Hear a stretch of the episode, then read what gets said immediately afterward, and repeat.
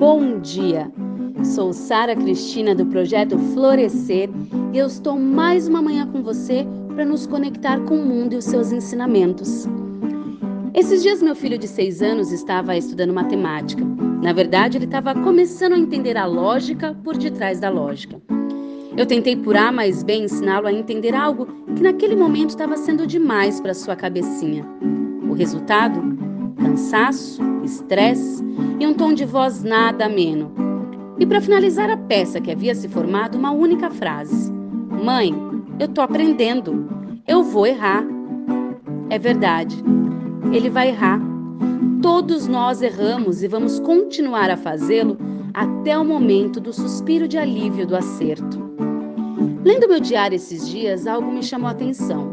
Lá dizia: Por que sempre tenho que tirar 10?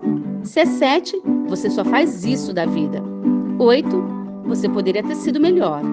10, parabéns, não faz mais que sua obrigação.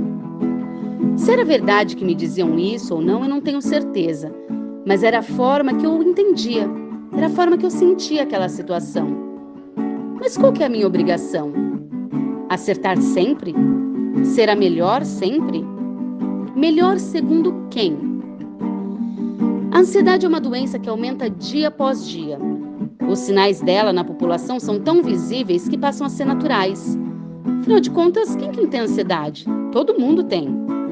Você rói unhas, come compulsivamente, tem insônia, batimentos cardíacos acelerados, tem bruxismo, tem perda de memória, tem falta de apetite e assim seguimos o barco. Os nossos líderes, assim como a grande mídia, nos prega a perfeição o tempo inteiro, contaminando assim o nosso modo de viver. É engraçado parar para pensar que quando nós nascemos, nós não sabemos andar. E para isso acontecer, temos que cair milhares de vezes. E nós não temos medo dessa queda. Insistimos nesse levanta e cai. A diferença é que há uma rede de apoio. Aquela que diz: opa, vamos, levanta, Mamãe vai te ajudar. Qual que é o pai ou mãe que diz para uma criança: vai, levanta.